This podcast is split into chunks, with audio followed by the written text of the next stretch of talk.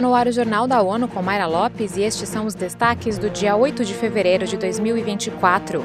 Chefe da ONU alerta que o mundo entrou na era do caos. Baixo desemprego em Portugal abre possibilidades para inclusão de estrangeiros no mercado de trabalho.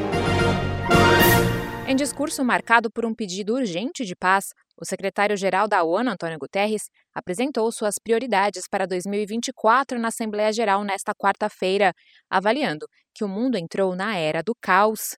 O chefe da ONU destacou os inúmeros conflitos pelo mundo e expressou preocupação com as possíveis operações militares israelenses na cidade de Rafah, no sul da faixa de Gaza, ele ressaltou a urgência de reformas no Conselho de Segurança e no sistema financeiro internacional e enfatizou a importância da inclusão dos jovens na tomada de decisão, assim como a maximização do potencial da tecnologia para abordar desafios globais. O secretário-geral avaliou que as fissuras geopolíticas estão bloqueando o Conselho de Segurança. Ele observa que, embora isso não seja uma novidade, a situação atual é particularmente grave e perigosa. Guterres alertou para as consequências desse impasse, descrevendo um cenário de vale tudo perigoso e imprevisível, com total impunidade. A ministra do Trabalho, Solidariedade e Segurança Social, Ana Mendes Godinho, participa de comissão para o desenvolvimento social da ONU em Nova York. Ela ressaltou a disponibilidade em seu país para adotar novos modelos de trabalho e colaborar com nações lusófonas, enquanto Portugal registra a segunda menor taxa de desemprego em 12 anos. Eh, nós tínhamos previsto 6,7% de taxa de desemprego, ficou em 6,6% de taxa de desemprego é particularmente, uh, diria, relevante num contexto em que temos uma incerteza internacional a acontecer, mas que o emprego em Portugal tem sido verdadeiramente o grande motor de resistência, mas também de crescimento económico.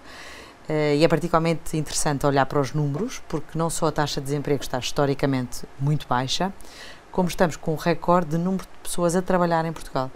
A ministra enfatizou o aumento recorde de trabalhadores estrangeiros expressando otimismo em fortalecer a cooperação para promover talentos dentro da comunidade lusófona. A Conferência das Nações Unidas sobre Comércio e Desenvolvimento vai fornecer apoio ao desenvolvimento de capacidades para ajudar Brasil e África do Sul a alavancar a ciência, tecnologia e inovação para o desenvolvimento urbano sustentável. Segundo a UNCTAD, as tecnologias espaciais podem revolucionar a forma como os países capturam, visualizam e analisam dados sobre a superfície da Terra, tais como áreas propensas a desastres, qualidade local do ar e da água e redes de transporte.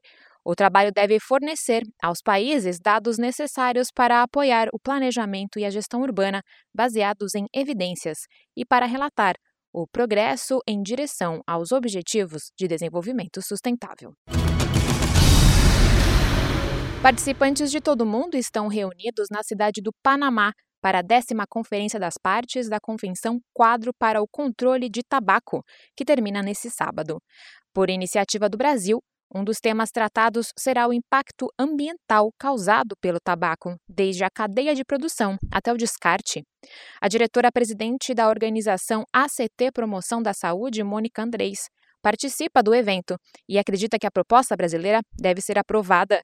Ela conversou com a ONU News e explicou como a aprovação do texto pode desencadear abordagens concretas para enfrentar o problema. O efeito prático imediato pode ser a produção de evidências por meio de novos estudos sobre a extensão desse problema, seja no Brasil ou no mundo, bem como as opções efetivas para enfrentar é, o problema do impacto ambiental do tabaco, por exemplo, por meio de legislação sobre manejo de lixo tóxico, taxa para financiamento de programas de manejo ambiental, entre outras medidas, né?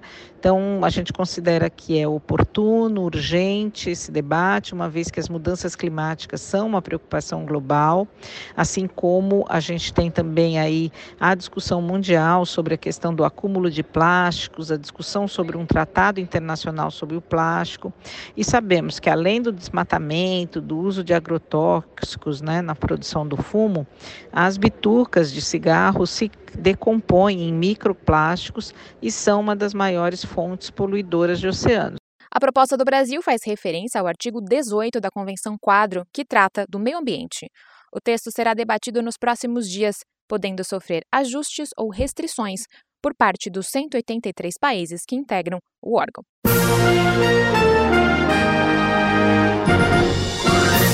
Confira mais detalhes sobre essas e outras notícias no site da ONU News Português e nas nossas redes sociais.